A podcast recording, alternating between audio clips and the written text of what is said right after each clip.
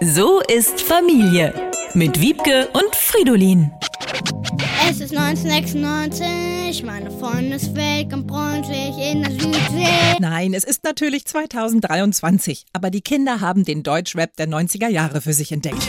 Die Musik ist genau wie sie. Deutschrap steckt in den 90ern ja quasi auch noch in den Kinderschuhen und war dafür schon ziemlich cool. Cool ist mein zweiter Vorname. Im Gegensatz zu mir und Fridolin. Wir sind so uncool, dass wir uns mit aktuellem Deutschrap gar nicht mehr auskennen. Ich bin halt mehr so der Kulturradio-Typ. Und ich werde immer mehr wie meine Mutter und sage ständig Sätze wie Könnt ihr das Gedudel nicht mal ausmachen? Ich hatte heute schon genug Krach. Der Siebenjährige rappt mittlerweile so viel, dass wir uns die nächste Logopädie-Sitzung direkt sparen können. Kannst mir erklären, wozu man gute Freunde braucht? Die Neunjährige steht mehr auf Tic-Tac-Toe. Sag ich die klipp und klar, dann bin ich nicht mit Dalek mich In der Schule darfst du das aber nicht singen. Also texten die Kinder die nicht jugendfreien Passagen für den Pausenhof unserer behüteten Dorfschule einfach um. und zieht sich jetzt dein Butzemann nicht sofort eine Mütze an, sag ich dir klipp und klar. Was singt ihr da, Kinder?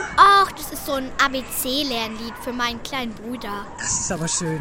Leck mich am A, B, C, D, E, F, G, H. Meinst du, Tic-Tac-Toe ist altersgemäß? Fragt Fridolin kurz vorm Einschlafen. Aber sowas von altersgemäß. Unsere manchmal erschreckend brave Tochter muss sich bald in der weiterführenden Schule im knallharten Kleinstadtdschungel durchsetzen. Da ist es doch gut, wenn sie nicht auf den Mund gefallen ist. Was zu viel ist, ist zu viel. Ich find dich schade.